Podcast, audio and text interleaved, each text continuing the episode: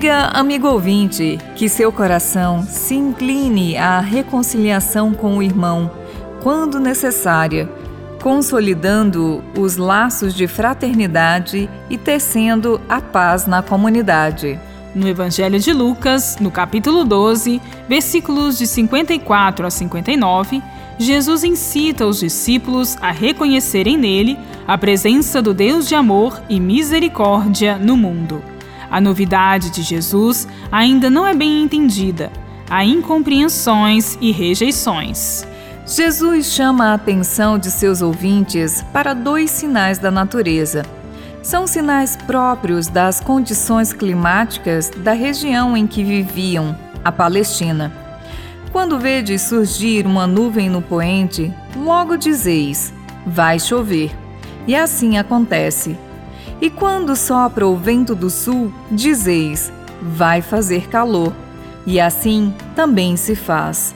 Jesus então repreende aqueles que o conheceram e que sabiam reconhecer e avaliar os sinais da natureza, porém resistiam em avaliar o tempo presente, isto é, este tempo de sua presença entre eles como Filho de Deus uma chamada de atenção porque Jesus, com a sua verdade, amor e gestos concretos, já vinha revelando uma nova realidade em andamento no tempo presente. Em seguida, com um questionamento: Por que não julgais vós mesmos o que é justo? Jesus apresenta uma parábola sobre a reconciliação.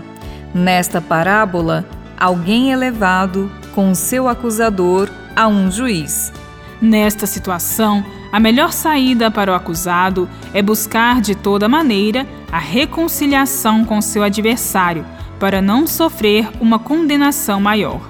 A parábola, no seu sentido amplo, sugere que, diante de Deus, se deve reconciliar com os adversários. Contudo, tendo em vista aquilo que é realmente justo, compreendemos que a reconciliação tem um sentido mais abrangente.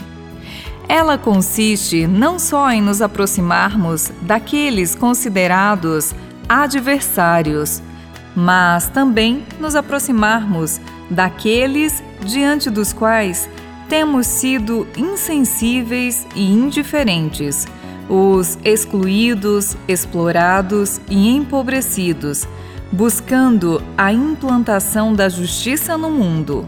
Em uma sociedade excludente, marcada pelo individualismo e a indiferença, os discípulos são chamados a testemunhar o amor e a solidariedade que promove a vida.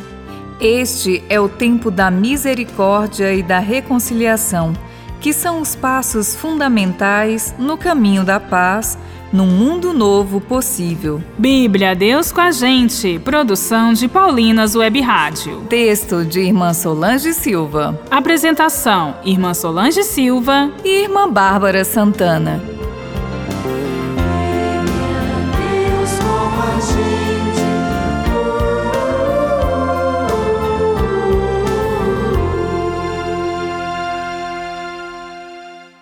Você acabou de ouvir o programa Bíblia Deus com a Gente, um oferecimento de Paulinas, a comunicação a serviço da vida. Ei, você já conhece Belinha, a ovelhinha? Ela é alegre, animada, gosta de cantar, dançar e ensinar as crianças. Não faça por mim se eu